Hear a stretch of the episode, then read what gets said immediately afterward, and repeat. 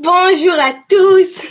Bonjour à tous Et bienvenue pour ce Peniné Mouna numéro 18, Chai. C'est Peniné Mouna Chai. Chai, c'est Begematria, Shmona serait 18.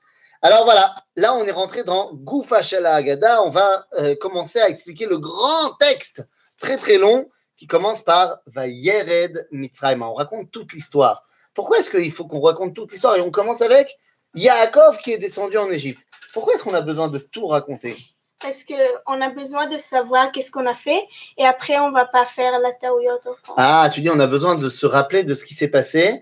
Comme ça, on apprend des erreurs du passé. Oui. C'est-à-dire, on doit expliquer tout ce qui s'est passé. Pourquoi on est descendu en Égypte avant de savoir pour comment on est sorti d'Égypte?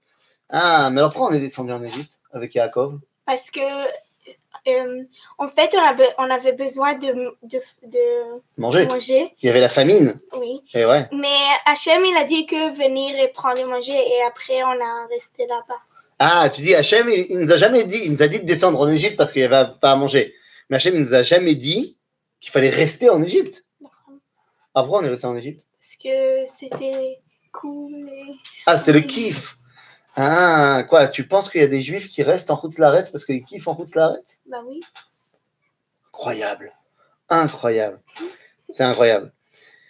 Ah là là là là là là. Tu veux que je te dise? Là, je vais te dire un truc. C'est pas un truc que tu as écrit, c'est un truc que j'ai vu hier soir. C'est une vidéo que j'ai vue hier soir.